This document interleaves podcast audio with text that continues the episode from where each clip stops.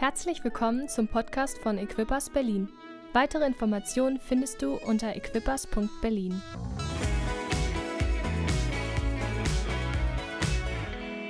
Und heute möchte ich ein bisschen in das Thema eingehen. Es wird ein bisschen um Schmerz gehen, es wird um Vergebung gehen, es wird um Dinge geben, die wir alle in unseren Beziehungen erleben. Bevor ich das tue, möchte ich mit einem Satz anfangen oder mit vier Sätzen anfangen, die wir kennen und die vielleicht so als Grundlage für heute gelten.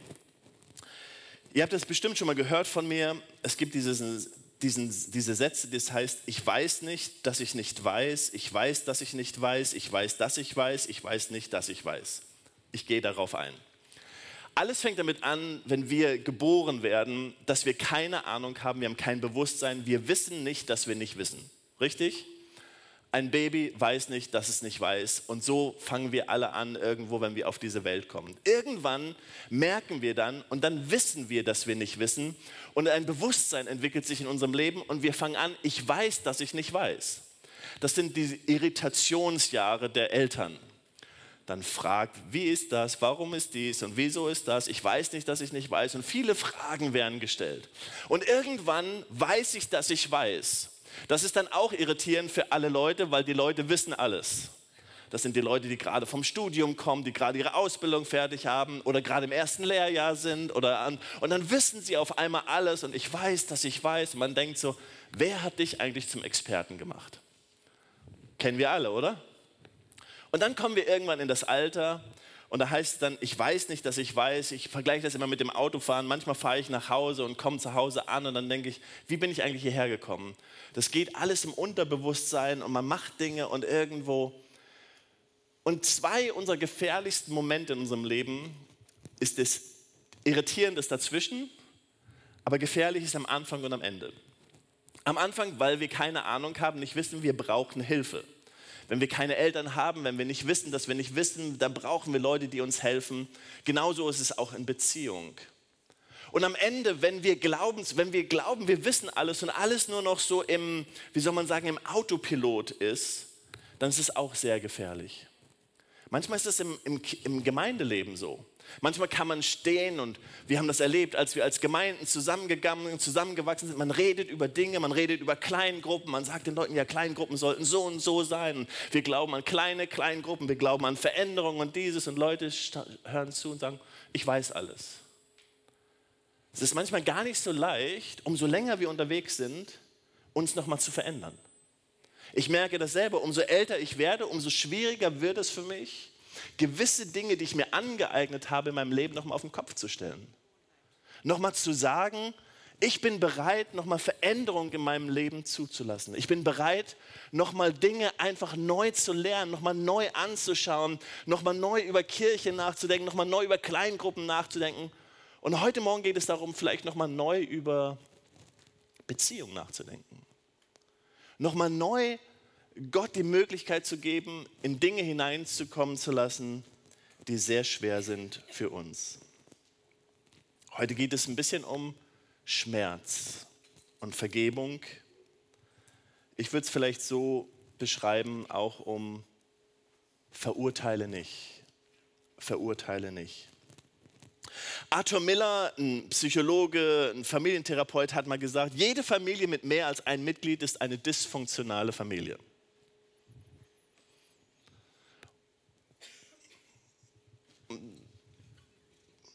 Denk mal drüber nach. Jetzt, wenn du sagst, hm, bei uns ist das nicht so, dann, wenn du die anderen hören würdest, würden sie sagen, ja, weil du Teil bist, stimmt das tatsächlich. Es ist eine dysfunktionale Familie. Wir bringen alle Dysfunktionalitäten mit. Wir haben alle Dinge in unserem Leben. Wir haben Schmerz, wir haben verschiedene Dinge, ähm, die wir mitbringen. Und es ist manchmal gar nicht so leicht, damit umzugehen. Unsere Eltern zu lieben, das kann ich meinen Kindern immer vorhalten, unsere Eltern zu lieben, war Gott so wichtig, dass er es in die zehn Gebote geschrieben hat. Er hat nicht in die zehn Gebote geschrieben, du sollst deine Kinder lieben. Steht da nicht. Aber deine Eltern zu lieben, hat er in die zehn Gebote geschrieben, gesagt, du sollst deinen Vater und deine Mutter ehren und du sollst sie lieben, damit du lange lebst hier auf der Erde. Gott war es wichtig, über gewisse Dinge oder gewisse Dinge einen ein Stempel zu hinterlassen, weil wir merken, weil wir merken in dieser Welt, merken, wie schwierig es doch ist, mit Familie sich auseinanderzusetzen und unterwegs zu sein. Ist das richtig? Wenn ich darüber nachdenke, dann merke ich, wie schwierig es sein kann. Als Familie. Ich würde mal sagen, ich bin in einem behüteten Elternhaus aufgewachsen. Meine Frau Miriam würde sagen, sie ist in einem behüteten Elternhaus aufgewachsen. Wir sind eigentlich so in, einen, in tollen Elternhäusern groß geworden. Jeder bringt so seine Geschichte mit. Und trotzdem merken wir, wenn wir so zusammenwachsen und als Ehepaar zusammenwachsen, als Familien zusammenwachsen, wir merken das mit unseren Kindern, das ist gar nicht so leicht immer. Und es gibt enorme Spannungen. Ich weiß es hier aus unserem Gemeindeleben, dass es Familien mit enormen Spannungen gibt. Spannung zwischen Eltern und Kindern, Spannung zwischen Großeltern und, und, und Eltern und dann Kindern. Dass es Dinge gibt, Spannung zwischen Ehepaaren, Spannung zwischen Geschwistern, wo es einfach dysfunktional ist. Und wir merken, dass es gar nicht so leicht ist. Und dann erleben wir Schmerzen in unserem Leben. Und Schmerz ist enorm wichtig. Schmerz ist etwas, was Gott geschaffen hat und Schmerz ist etwas, was Gott gegeben hat, was enorm wichtig ist für uns. Weil wenn wir Schmerzen nicht spüren würden, wenn wir Schmerzen nicht merken würden, dann würden wir nicht funktionieren als Menschen. Stell dir vor, ein Kind würde keinen Schmerz empfinden. Würde an die heiße Herdplatte gehen oder an den heißen Ofen, an den Kamin, würde den anfassen und den Schmerz nicht spüren. Was würde geschehen? Jemand würde verstümmelt werden, würde kaputt gehen, weil er den Schmerz nicht spürt. Und genauso hat Gott Schmerz geschaffen in unserem Leben, in unserer Seele, damit wir nicht verstümmelt werden, damit wir nicht kaputt gehen, sondern dass wir Schmerzen und Grenzen spüren, aber nicht damit wir in dem Schmerzen leben, sondern dass wir Gott die Möglichkeit geben können, in dem Schmerz uns zu begegnen und Veränderung zu bringen. Aber wir erleben Schmerzen. Jeder von uns, der sagen würde, ich kenne keine Schmerzen und ich erlebe keine Schmerzen, würde ich wahrscheinlich sagen, entweder nimmst du dich nicht ganz richtig wahr oder du bist nicht ganz ehrlich mit dir selbst. Aber wir kennen alle Schmerzen, oder? Wir kennen Schmerzen in Beziehungen. Ich kenne Schmerzen in meinen Beziehungen mit meinen Kindern. Ich kenne Schmerzen in Beziehungen mit meinen Eltern. Ich kenne Schmerzen in meiner Beziehung mit meiner Frau. Ich kenne Schmerzen in Beziehungen hier in der Gemeinde. Manchmal ist es schmerzvoll, wo wir einfach merken, das, das tut mir gerade weh. Das ist gerade nicht so leicht.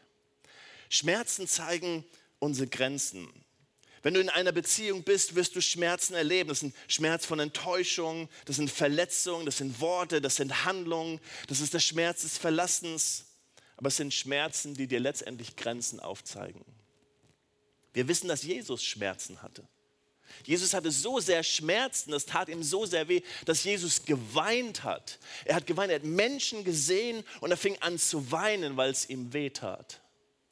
Er hat Petrus genommen, der Schmerzen hatte und sich selbst verlassen fühlte, sich als Verräter, er war ja auch ein Verräter, aber in seinem Schmerz war. Und Jesus hat den Schmerz gesehen und hat ihn letztendlich an die Hand genommen und ihn durch den Schmerz geführt. Und das ist mir wichtig heute Morgen. Darum geht es, wenn wir über Beziehung und Beziehungsgoal oder Relationship Goals sprechen. Dann geht es darum, dass Jesus uns an die Hand nehmen möchte und uns führen möchte, so wie er Petrus geführt hat und durch einen Prozess führen möchte. Wir haben in den letzten Wochen sehr viel von Idealen gehört. Und das ist ja manchmal das Problem in der Kirche, oder? In der Kirche hören wir von Idealen. Wir hören, dass Leute hier vorne stehen und die sind alle perfekt, die hier auf der Bühne sind. Alles perfekte Leute, die haben alles im Griff, die haben ihre Finanzen im Griff, die haben ihre Kindererziehung im Griff, die haben ihre Ehe im Griff, die haben alles im Griff, alles Ideale. Und wir reden und wir hören manchmal Dinge. Und dann schauen wir uns das an und denken, wow, das erlebe ich gerade gar nicht so. Und die Wahrheit ist, auch die hier vorne stehen, haben es natürlich nicht im Griff. Aber wir reden ja lieber immer wie lieber viel mehr darüber, wie es sein sollte, was wir machen sollten, als oft darüber, wie es vielleicht eigentlich ist und wie schmerzhaft es sein kann. So, du hast davon gehört, wie man als Ehepaar lebt, wie man als Single lebt, wie man Menschen von Jesus erzählt. Und du sitzt vielleicht hier und denkst, ich bin irgendwie nicht gut genug oder ich kriege das nicht ganz hin. Ich bin Single, hatte Sex mit verschiedenen Leuten. Ich bin verheiratet, hatte eine Affäre.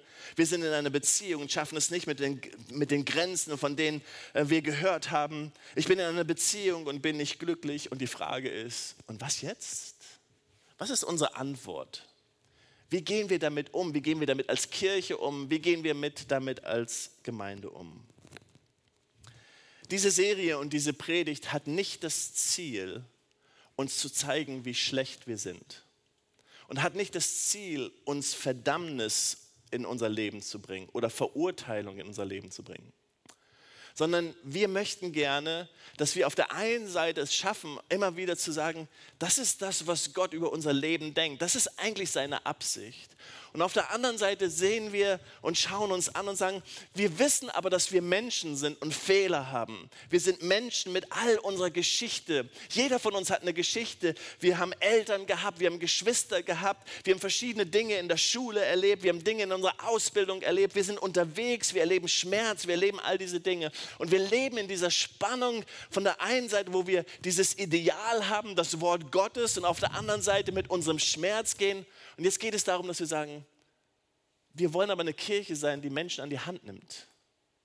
Uns gegenseitig an die Hand nimmt, weil wir, wir sind alles Menschen.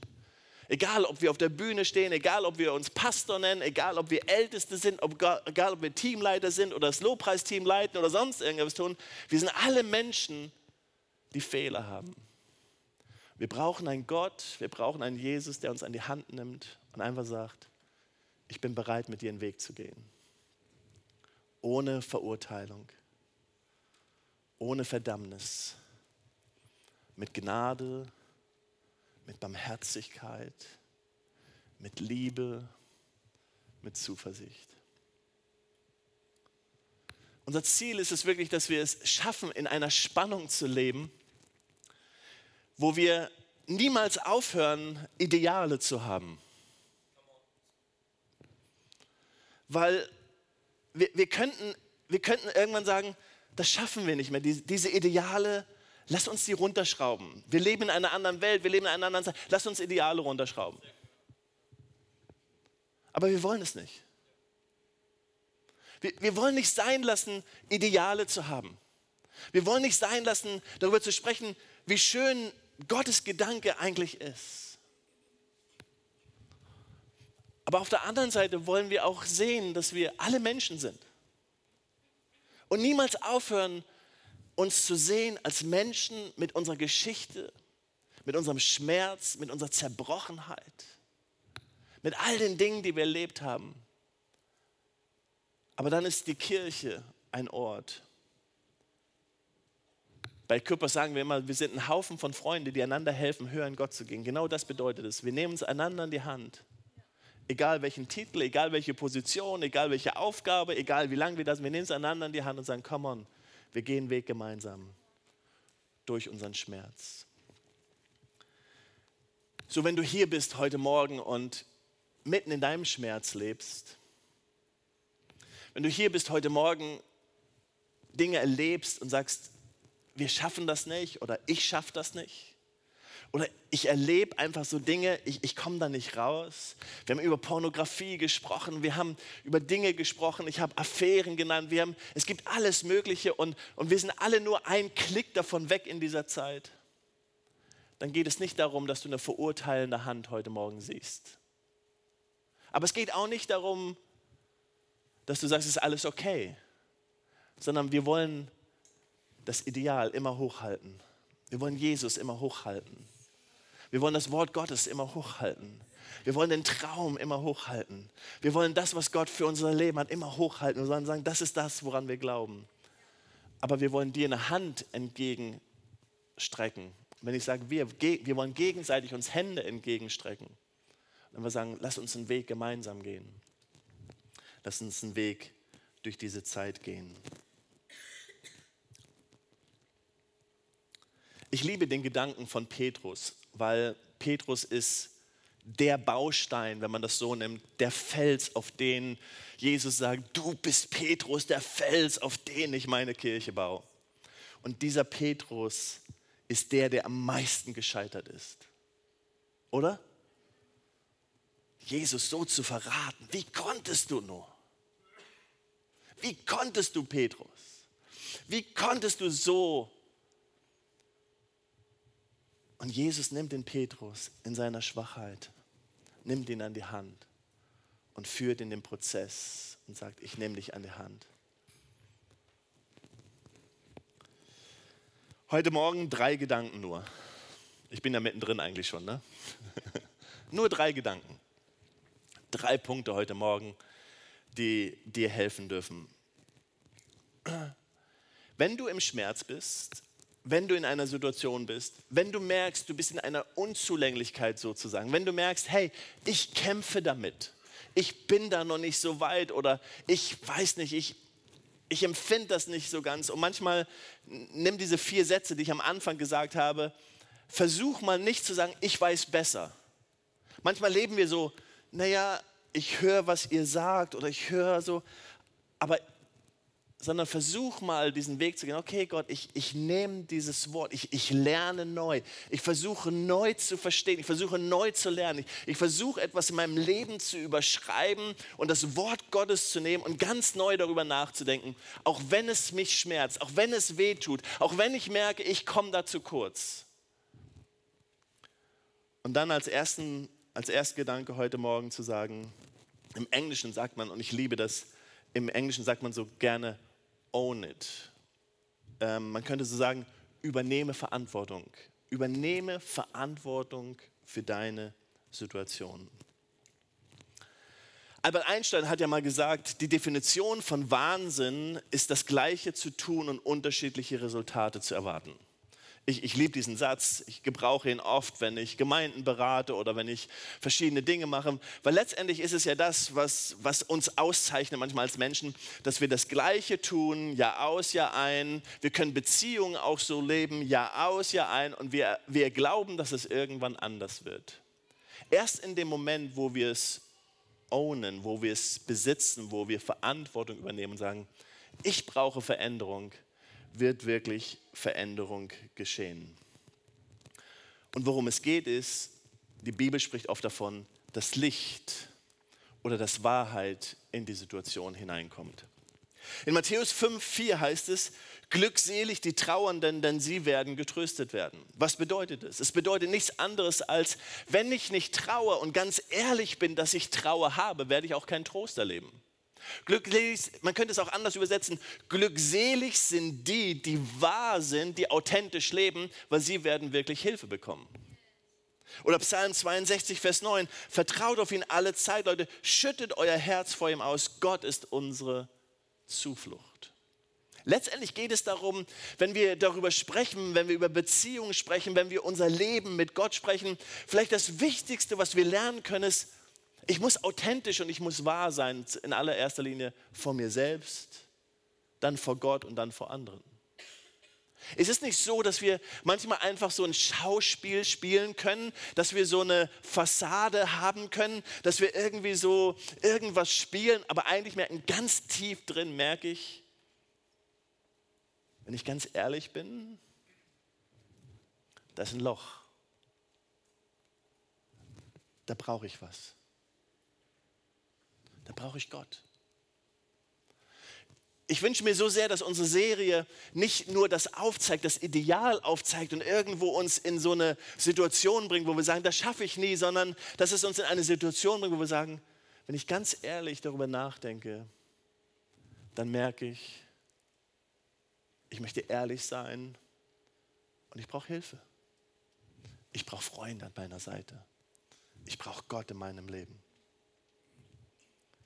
Wir sind alle in Situationen, wo wir in diesem Spannungsfeld sind. Manchmal sind wir vielleicht mehr so, ja, das geht gerade gut. Und manchmal merken wir, dass unser Leben uns einholt, unsere Kindheit uns einholt, unser Schmerz uns einholt. Da sind wir mittendrin. Und dann geht es nicht darum, dass wir uns verurteilen, sondern es geht darum, dass wir diesen Schmerz nehmen, dass wir wahrhaftig sind mit dem, was wir gerade leben. Sagen, ich brauche Unterstützung, ich brauche Hilfe. Hier ist das Traurige. Darf ich mal eine traurige Wahrheit feststellen? Uwe Schäfer, ein Pastor, der hat gesagt, die, die Kirche ist der einzige Verein oder die einzige Armee, die auf die Menschen, die verwundet sind, noch, wie sagt man, den letzten Stoß gibt oder auch noch über sie rübertrampelt. Wir als Kirche sind oft nicht gut gewesen darin, Menschen, die mit einem Schmerz leben, die durch einen Prozess gehen, an die Hand zu nehmen und zu helfen. Anstattdessen haben wir sie oft verurteilt. Und wenn ich jetzt rede von der Kirche, meine ich natürlich nicht uns als Erküppers, weil wir natürlich nicht. Nein, auch wir, auch ich. Manchmal nicht den Schmerz zu sehen, manchmal nicht die Geschichte zu sehen, manchmal nicht die Tränen zu sehen, die Traurigkeit zu sehen Menschen an die Hand zu nehmen und durch einen Prozess zu führen, sondern anstattdessen sozusagen einfach nochmal drüber laufen. Ehrlichkeit ist das Fundament, mit dem Gott arbeiten kann. Ehrlichkeit. Authentisch zu sein. Gott liebt es, wenn wir ehrlich sind. Amen. Gott liebt es, wenn du vor ihm ehrlich bist und dein Herz ausschüttest. Gott liebt es, wenn du einfach sagst, wie es dir geht. Gott liebt es, wenn du sagst, hier brauche ich Unterstützung, hier brauche ich Hilfe. Okay, kommen wir zu meinem zweiten Gedanken. Die Zeit läuft. Wir lesen dazu drei Bibelstellen und drei Bibelstellen, die sehr viel Text haben. Ich fange an mit Johannes 4. Jesus trifft die Frau am Brunnen und sagt zu ihr, gehe und rufe deinen Mann, entgegnete Jesus komm mit ihm hierher. Ich habe keinen Mann, sagte die Frau. Das stimmt, erwidert Jesus, du hast keinen Mann, fünf Männer hast du gehabt und der, den du jetzt hast, ist nicht dein Mann. Da hast du die Wahrheit gesagt. Jesus trifft die Frau am Brunnen und wir wissen, das ist eine ganz wichtige Stelle, weil über diese Stelle reden seit Jahrtausenden Menschen. Es geht darum, dass die wahren Anbeter Gott in Wahrheit und in Geist anbeten werden. Eine so wichtige Stelle. Und diese Frau rennt in die, rennt in die Stadt und holt die Leute, für die, die ähm, The Chosen gesehen haben, was für eine fantastische Stelle dort in der Bibel. Und die Frau läuft und holt, holt letztendlich Menschen und, und es, es entsteht eine kleine Erweckung. Aber die Frau,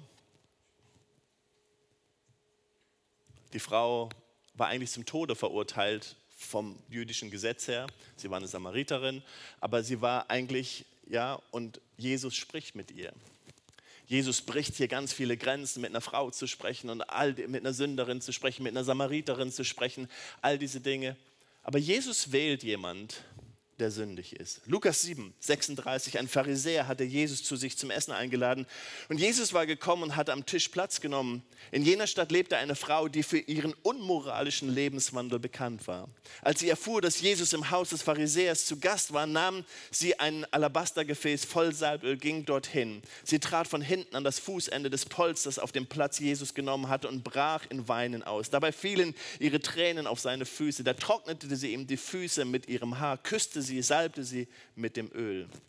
Als der Pharisäer, der Jesus eingeladen hatte, das sah, dachte er, wenn dieser Mann wirklich ein Prophet wäre, würde er diese Frau kennen, von der er sich da berühren lässt. Er wüsste, was für eine sündige Person das ist. Da wandte sich Jesus zu ihm. Simon sagte er, ich habe dir etwas zu sagen. Simon erwiderte, Meister, bitte sprich. Zwei Männer hatten Schulden bei einem Geldverleiher, begann Jesus. Der eine schuldete ihm 500 Denare, der andere 50. Keiner der beiden konnte seine Schulden zurückzahlen. Da erließ er sie ihnen. Was meinst du, welcher der beiden beiden wird ihm gegenüber wohl größere Dankbarkeit empfinden. Simon antwortete, ich nehme an dem, der die größere Schuld entlassen hat. Richtig, erwiderte Jesus. Dann wies er die Frau, wies auf die Frau und sagte zu Simon, siehst du diese Frau?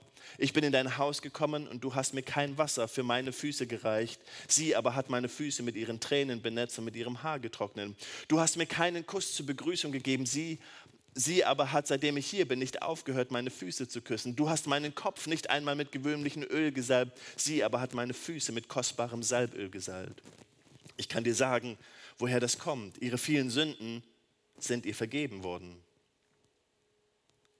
Ihre vielen Sünden sind ihr vergeben worden.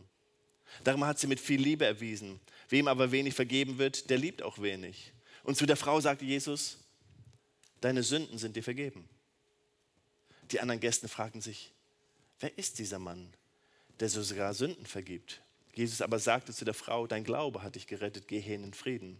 Johannes 8, nächste Bibelstelle, früh am Morgen war Jesus wieder im Tempel. Das ganze Volk versammelte sich um ihn und er setzte sich und begann zu lehren. Es kamen die Schriftgelehrten, die Pharisäer mit einer Frau, die beim Ehebruch ertappt worden war. Sie stellten sie in die Mitte, sodass jeder sie sehen konnte.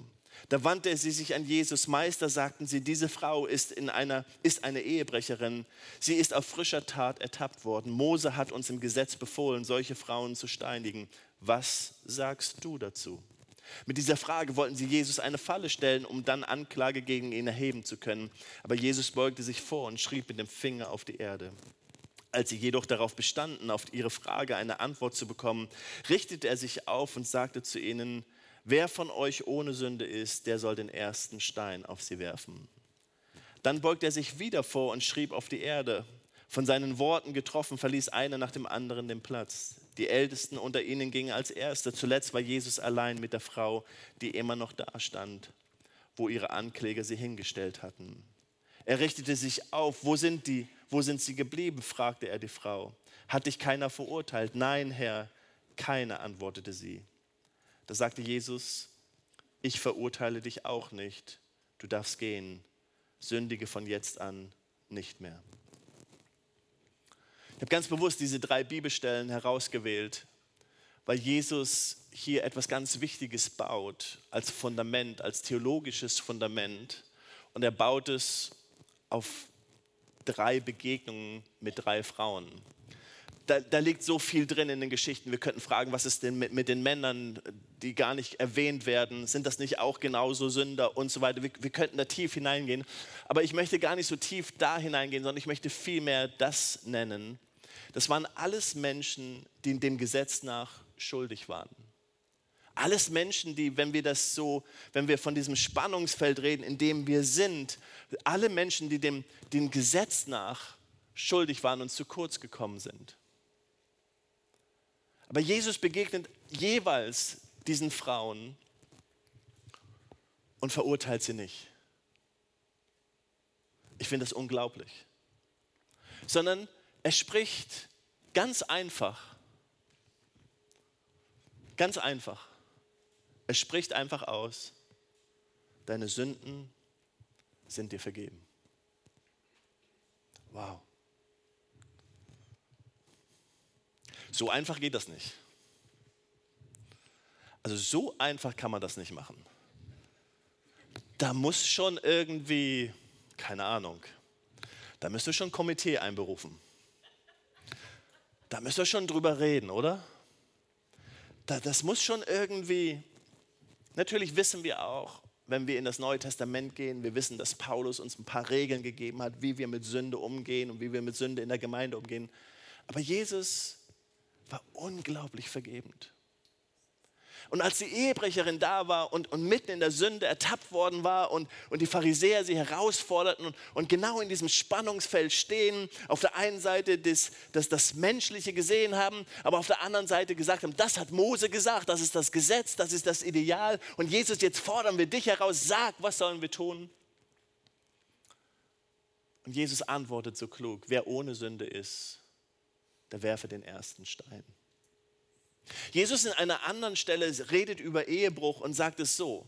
Er sagt, und es ist sehr herausfordernd, er sagt, wenn du nur einer Frau nachsiehst, wenn du nur hinterher schaust sozusagen, hast du schon Ehebruch begangen. Und jetzt sagen die Leute, ja, ja gut, dann sollten wir, ja, dann, dann hüllen wir uns ein, wir, wir verstecken die Frauen oder wir machen sonst. Nein, falsch verstanden, sondern Jesus sagt, wir sind alle hier. Wir sind alle Menschen. Niemand von uns, niemand von uns schafft es. Niemand kann das. Keiner von uns kann die Ideale leben. Keiner von uns schafft das, dieses, dieses was, was Jesus uns zeigt, das, was, was er uns darstellt. Keiner von uns kann das leben. Keiner von uns kann die Bergpredigt leben. Keiner von uns kann das ohne Verurteilen. Alle, wir sind alle Menschen mit Sünde. Das ist das, was Jesus sagt. Und dann führt er Menschen durch diesen Prozess, nimmt sie an die Hand, die Ehebrecherin, den Petrus, er nimmt alle Menschen an die Hand Und dann sagt er, deine Sünden sind dir vergeben. Er sagt zu Petrus, letztendlich, deine Sünden sind dir vergeben. Aber er sagt noch was. Sündige nicht mehr. Dreh um. Komm on, dreh um. Lebe ein anderes Leben. Ab jetzt dreh um. Sünde, deine Sünde soll dich nicht, deine Sünde soll dich nicht begrenzen, deine Sünde soll dich nicht zurückhalten, deine Vergangenheit darf dich nicht bremsen. Das, was in deinem Leben gewesen ist, soll dich nicht hindern. Aber sündige hinfort nicht mehr. Und er geht mit Menschen diesen Weg. Hier ist meine Frage an dich heute Morgen. Wenn Jesus dich nicht verurteilt, warum verurteilst du dich selbst?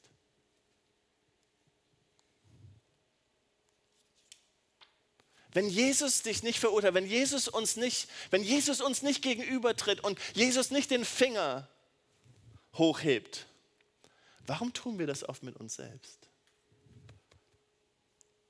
Und denken, ich bin nicht gut genug für Gott. Diese Frau, die zu Jesus kam, die Prostituierte, die für ihren Lebenswandel ähm, berüchtigt war und, und, und, und die Menschen und die Pharisäer über sie gesprochen hatte, sie schlich sich von hinten an diesen Stuhl an. Dieser Stuhl, der da war, wo Jesus war. Und das heißt, sie, sie schlich sich an das Polster ran. Sie, sie war so voller Scham. Sie war, sie war so voller, ich bin nicht würdig. Aber sie wollte die Füße von Jesus berühren und küssen. Ein Zeichen von Demut und ein Zeichen von Gebrochenheit. Wahrheit und letztendlich das, was die Frau tut, auf den Knien zu sein und zu Jesus zu kommen und einfach zu sagen, Jesus, ich schaffe das nicht. Ich kann das nicht. Du schaffst es nicht. Darf ich dir heute Morgen was sagen? Du schaffst es nicht alleine. Du wirst das Ideal von Gott niemals leben können. Jesus hat das Ideal so hochgebracht. Er hat das so hochgenommen. Die Leute haben gedacht, es wäre hier. Sind sie zu Jesus gegangen und hat Jesus das Ideal noch höher geschraubt. Sagt, wenn ich über Scheidung rede, dann, wenn du nur eine Frau anschließt. Wenn ich über darüber spreche, dann ist das so. Jesus hat es hochgenommen. Warum hat er das getan? Um jedem von uns zu zeigen, wir schaffen das nicht alleine. Keiner von uns schafft es. Und deswegen ist Kirche nicht ein Ort, wo wir uns verurteilen. Kirche ist nicht der Ort, wo wir den Zeigefinger hochheben, sondern Kirche ist der Ort, wo wir uns einander umarmen, einander die Hände reichen und sagen, komm on, lasst uns den Weg gemeinsam gehen. Lasst uns an dem Ideal festhalten. Lasst uns einander vergeben. Lasst uns vergeben. Lasst uns die Vergebung von Gott nehmen. Aber lasst uns nicht verurteilen. Ich möchte dir heute Morgen sagen, Gott verurteilt dich nicht. Ich komme gleich noch dahin, wie, wie, wie wir auf dem Weg gehen, aber du musst erst diese Wahrheit hören. Gott verurteilt dich nicht. Manchmal denken wir, Jesus, du verstehst mich nicht. Jesus, du, du, du weißt nicht, wie ich fühle. Jesus, du weißt nicht, wodurch ich gehe. Und Jesus verurteilt dich nicht. Weißt du, wer dich verurteilt? Das ist der Teufel. Der Teufel zeigt mit dem Finger auf uns. Das Böse zeigt mit dem Finger auf uns. Und der spricht davon und sagt, du bist nicht gut genug. Er verurteilt uns. Aber Jesus streckt dir deine Hand entgegen und sagt, hey, ich möchte dir vergeben, ich möchte, nicht, möchte dich nicht verurteilen. Okay, ich komme zum dritten Gedanken und möchte das zu, zu einem Finale bringen. Weil letztendlich geht es darum, egal was wir erlebt haben und egal in welchem Spannungsfeld wir hier sind und egal wo du dich befindest heute, ob du in einer Krise in deiner Beziehung bist, in deiner Ehe bist, wenn du über deine Beziehung zu deinen Eltern nachdenkst, wenn du über deine Beziehung zu Gott nachdenkst, egal wo du dich befindest, es geht darum, dass wir Heilung brauchen und dass wir Befreiung brauchen und dass wir genau das tun, was Jesus gesagt hat, tue es nicht mehr. Wir brauchen einen echten Veränderungsprozess in unserem Leben. Seid ihr mit mir? Wir brauchen einen echten Veränderungsprozess. Epheser 5 heißt, und wandelt in Liebe, wie auch der Christus uns geliebt und sich selbst für uns hingegeben hat als Opfergabe, Schlachtopfer, Gott zu einem duftenden Wohlgeruch. Ich liebe, diesen, ich liebe diese Bibelstelle, weil dieser duftende Wohlgeruch, ich liebe Duftkerzen. Lebt die Duftkerzen? Ich finde, Duftkerzen sind der Hammer. Wenn, wenn du ins Büro kommst, im Winter bei mir, Ikea-Duftkerzen, Petra sorgt immer dafür, dass Duftkerzen da sind, dann wird die Kerze angemacht, dann ist einfach ein Wohlgeruch in meinem Büro. Duftkerzen. Ich liebe einen Wohlgeruch. Und, und wo, wo, worum es geht, ist eigentlich, dass so ein Geruch da ist, ein Geruch von, wir tun es in Liebe, wir tun es in Vergebung, wir sind miteinander unterwegs, wir nehmen uns einander an die Hand. Das ist das, was wir durch dieses Thema auch ähm, ausdrücken wollen. Auf der einen Seite dieses Ideal zu haben, aber auf der anderen Seite so einen Wohlgeruch zu haben, hey, wir sind alles Sünder, wir haben alle Fehler, aber wir nehmen einander an die Hand und wir helfen einander weiterzugehen. Und dazu brauchen wir Schritte in unserem Leben. Hier drei Schritte heute Morgen, die ich dir gerne ans Herz legen möchte. Das erste ist, sich selbst zu vergeben. Oft der schwierigste Schritt.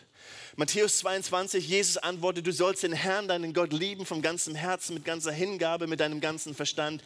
Dies ist das größte und wichtigste Gebot. Ein zweites ebenso wichtig, liebe deinen Mitmenschen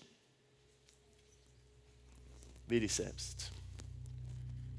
Liebe deinen Mitmenschen wie dich selbst. Du kannst nur so vergeben, anderen Menschen vergeben, wie du dir selbst vergibst. Du kannst Menschen nur in einen Prozess nehmen, du kannst das von Gott auch wirklich nur immer wieder in deinem Leben erleben, wenn du dir selbst vergibst, wenn du dich selbst in diesen Prozess nimmst.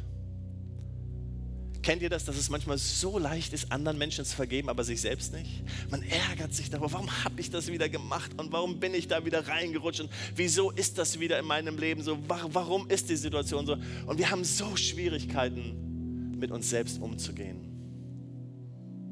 Menschen, die in Unmoral fallen.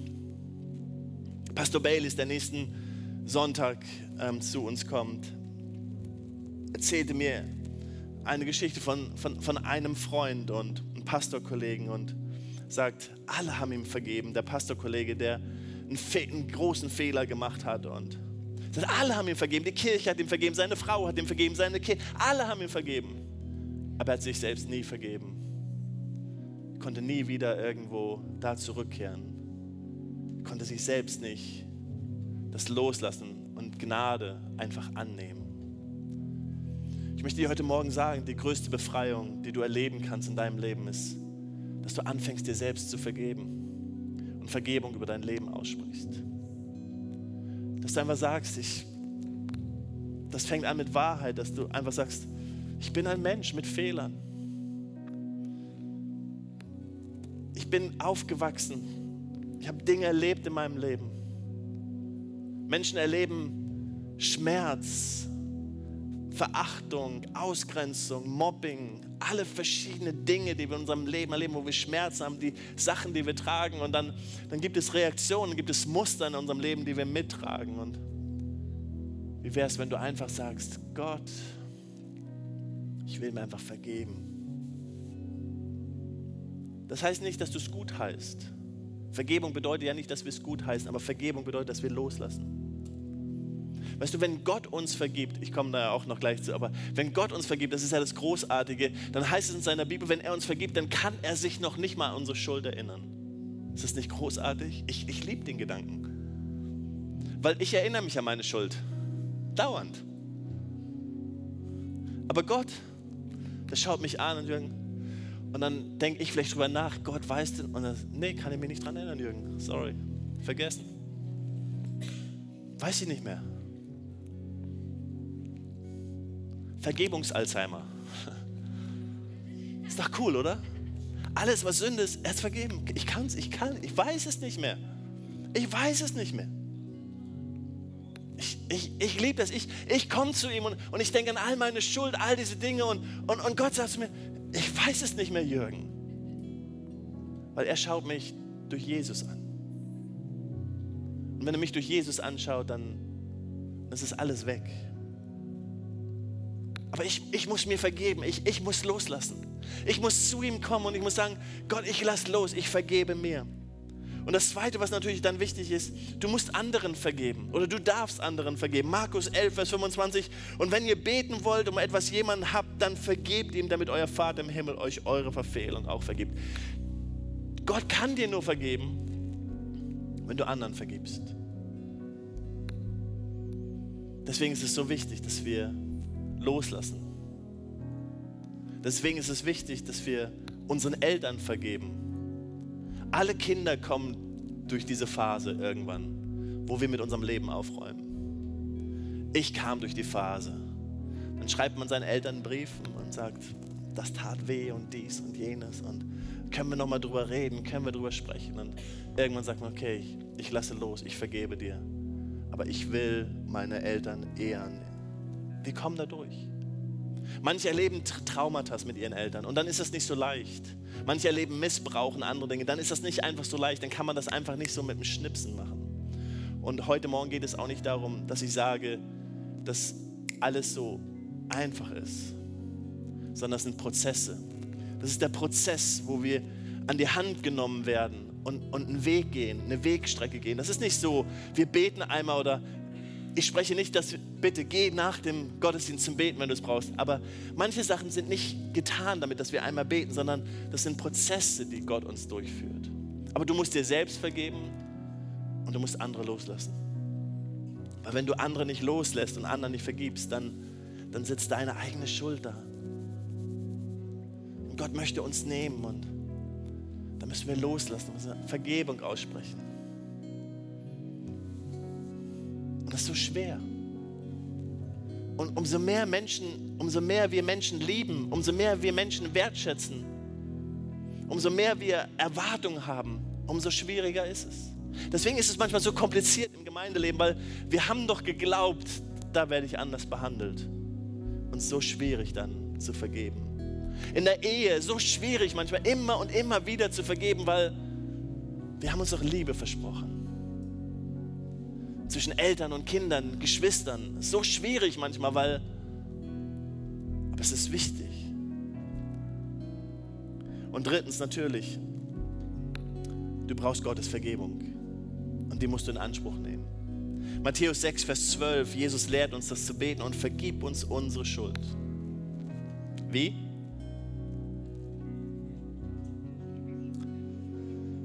Wie wir vergeben unseren Schuldigern dürfen Vergebung in Anspruch nehmen. Zu Gott kommen und sagen, vergib mir meine Schuld. Ich vergebe, ich lass los.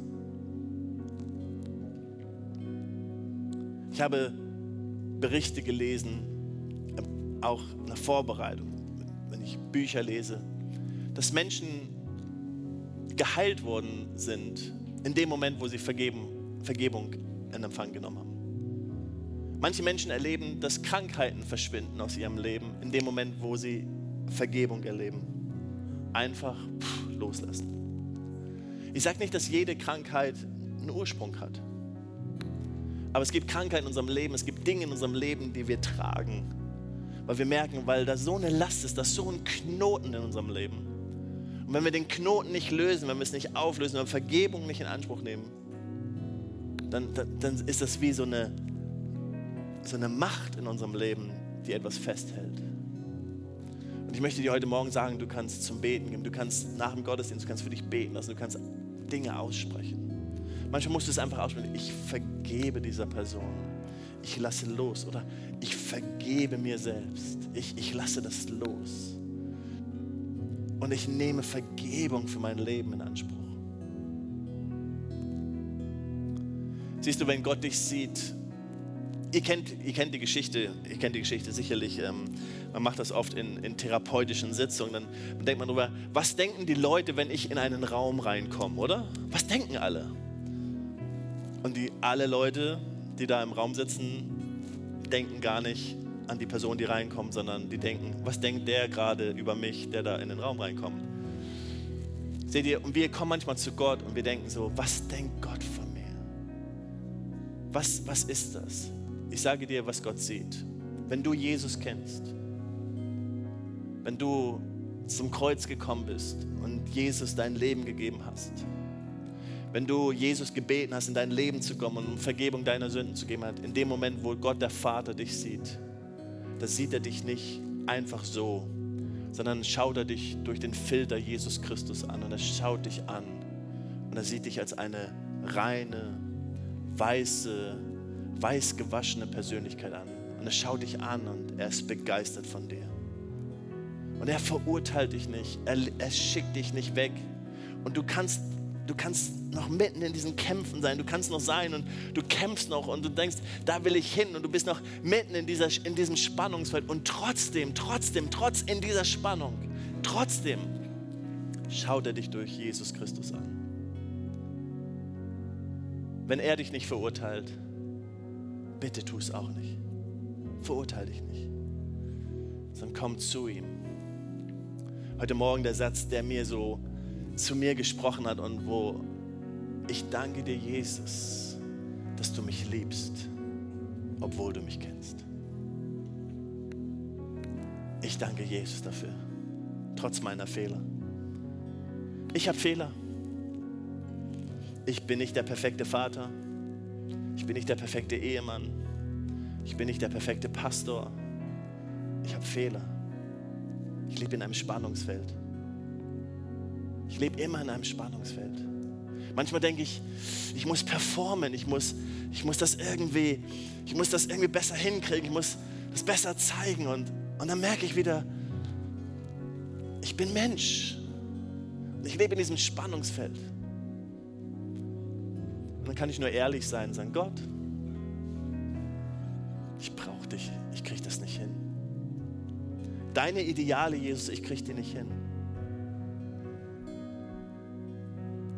Einer Frau noch nicht mal nachzuschauen, so klar in seinen Gedanken zu sein, immer das so klar zu haben, ich schaffe das nicht. Ich schaffe das nicht. Und dann sagt Jesus, Jürgen, jetzt bist du genau da, wo ich dich haben wollte. In deiner Schwachheit bin ich stark. Da, wo du kommst mit, mit deiner Unzulänglichkeit, da kann ich die Antwort für dich sein. Da, wo du kommst mit deinem Schmerz, da kann ich die Antwort geben. Egal wo du stehst heute Morgen, egal wo du bist, ich möchte dir sagen, es ist ein Gott, der Gnade hat. Der liebt dich so sehr.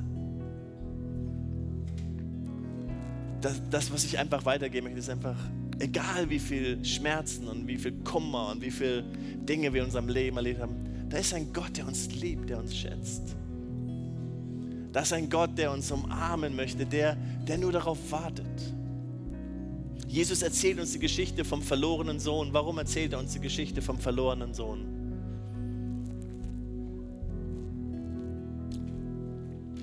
Wir warten einen Moment, bis das Problem gelöst ist. Dann seid ihr wieder da. Warum erzählt uns Jesus dieses, dieses Gleichnis? Er erzählt uns dieses Gleichnis, um seinen Vater zu beschreiben. Und dieser Sohn hatte alle Verurteilung verdient. Aber er wird nicht verurteilt sondern der Vater hält Ausschau. Und genauso hält der Vater Ausschau nach dir. Egal, wo du zu kurz kommst, in deiner Sexualität, wenn wir über Pornografie reden, wenn wir über Lust sprechen, egal, wo du zu kurz kommst in deiner Beziehung, in einer Beziehung, die funktioniert oder die nicht funktioniert, egal, wo du Relationship Breakdowns hast, wo Beziehungen kaputt gehen, ich möchte sagen, Gottes Gnade ist größer. Gottes Gnade ist größer. Und heute Morgen möchte er dich umarmen, er möchte dich schätzen. Da, wo du zu kurz gekommen bist als Eltern, als Ehemann, als Ehefrau, als Kind, in Beziehungen, in Familien, Gott möchte hineinkommen und er möchte einfach da sein, möchte dir begegnen. Wie wäre es, wenn wir gemeinsam aufstehen und Gott die Möglichkeit haben, geben, ihn einzuladen?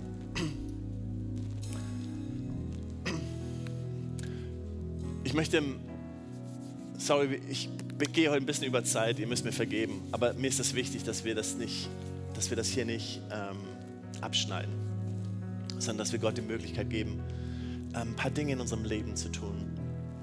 Vielleicht können wir einfach im Moment unsere Augen schließen. Aber wenn, wenn du merkst, dass es Dinge gibt in deinem Leben, die du dir selbst vergeben musst und die dich klammern, oder wo du jemand anders vergeben musst heute Morgen und das aussprechen möchtest, oder später aussprechen möchtest, aber du möchtest Gott jetzt bitten, dir Kraft dafür zu geben, oder Vergebung von Gott für dein Leben in Anspruch zu nehmen heute Morgen, für Prozesse in deinem Leben, möchte ich dich einfach bitten, wo du bist, einfach dich auszustrecken zu Gott, sagen, Gott hilf mir. Das ist so eine, ich sage das ganz bewusst, sind ganz viele Dinge, die ich jetzt einfach hineinnehme. Keiner weiß, worum es geht in deinem Leben. Keiner kennt die Person, den Namen oder worum es geht. Sondern hier geht es darum, dass du Gott ein Zeichen gibst. Dass du Gott innerlich ein Zeichen gibst. Vielleicht sind es deine Eltern, vielleicht sind es deine Kinder, deine Geschwister, vielleicht sind es Dinge einfach, die dich festhalten. Aber heute Morgen spürst du, es gibt einen Knoten, den möchte ich los, den möchte ich auflösen heute Morgen. Der soll gelöst werden und du möchtest Vergebung aussprechen. Da möchte ich dich einfach einladen, dass du Gott die Gelegenheit gibst in diesem Moment. Lade Gott ein. Das Gebetsteam ist nachher da und wird gerne für dich beten, wird gerne mit dir in einen Prozess gehen. Aber bitte Gott, dass er dir Kraft gibt jetzt. Bitte Gott, dass er hineinkommt in dein Leben. Dass der Heilige Geist hineinkommt. Jesus, du siehst, du siehst uns. Wir können uns nicht verstecken vor dir. Niemand. Du siehst mich. Du siehst meine Schmerzen, meinen Prozess. Aber ich danke dir, dass du ein vergebender Gott bist.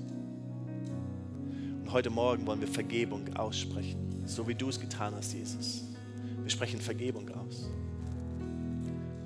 Da, wo Menschen Kraft brauchen, sich, sich selbst zu vergeben, da, wo Menschen brauchen, Kraft brauchen, anderen zu vergeben, oder da, wo Menschen Kraft brauchen, deine Vergebung in Anspruch zu nehmen sprechen wir einfach Kraft durch deinen guten Heiligen Geist aus.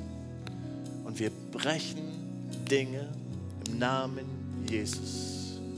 Wo Unvergebenheit uns blockiert, wo Unvergebenheit uns zurückhält, das brechen wir im Namen Jesus. Wir sagen, dass wir weiterkommen, dass wir einen Schritt weitergehen im Namen Jesus. Ich danke dir dafür, Jesus. Danke dir dafür. Danke dir dafür, Jesus. Können wir einen Moment noch im Gebet bleiben? Wenn du hier bist heute Morgen sagst, Pastor Jürgen, das, was ich in meinem Leben brauche, ist Vergebung von Gott. Ich brauche eine Beziehung zu Gott. Irgendwo traue ich mich nicht. Und du hast dieses Lied vielleicht gesungen und denkst so, irgendwie habe ich Angst, Ja zu sagen. Ich möchte dir sagen, heute Morgen, Gott ist da und er liebt dich, er schätzt dich, er wartet auf dich, er verurteilt dich nicht, er hebt seinen Zeigefinger nicht gegen dich.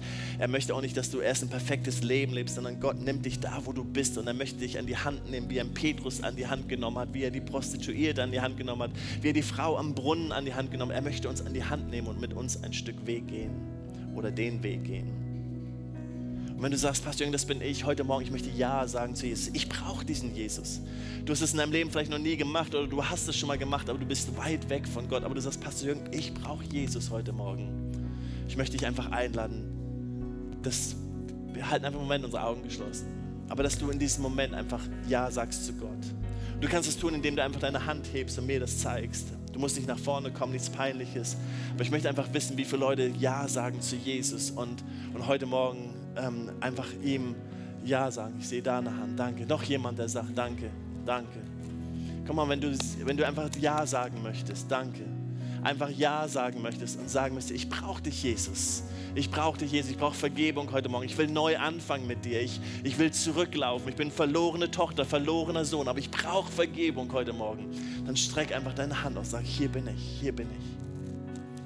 Im Wort Gottes steht, dass wenn wir mit dem Herzen glauben und mit dem Mund bekennen, dann haben wir das Recht, uns seine Kinder zu nennen. Und hier ist das, was du nehmen musst heute Morgen. Es ist dein Recht. Es ist dein Recht. Wenn du deine Hand gehoben hast und wenn du gleich dieses Gebet sprichst, dann bist du ein Kind Gottes und Gott sieht dich durch Jesus Christus und er kann dich nicht anders sehen und er vergibt dir deine Schuld und er kann sich an deine Schuld nicht mehr erinnern.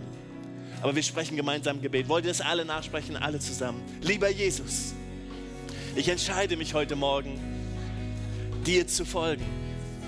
Ich danke dir, für Vergebung meiner Sünden, für ein neues Leben. Danke, dass du meine Sünden vergisst und ich frei zu dir kommen darf. Durch deinen Sohn Jesus. Amen, Amen. Für alle, die Hand gehoben haben. Hey.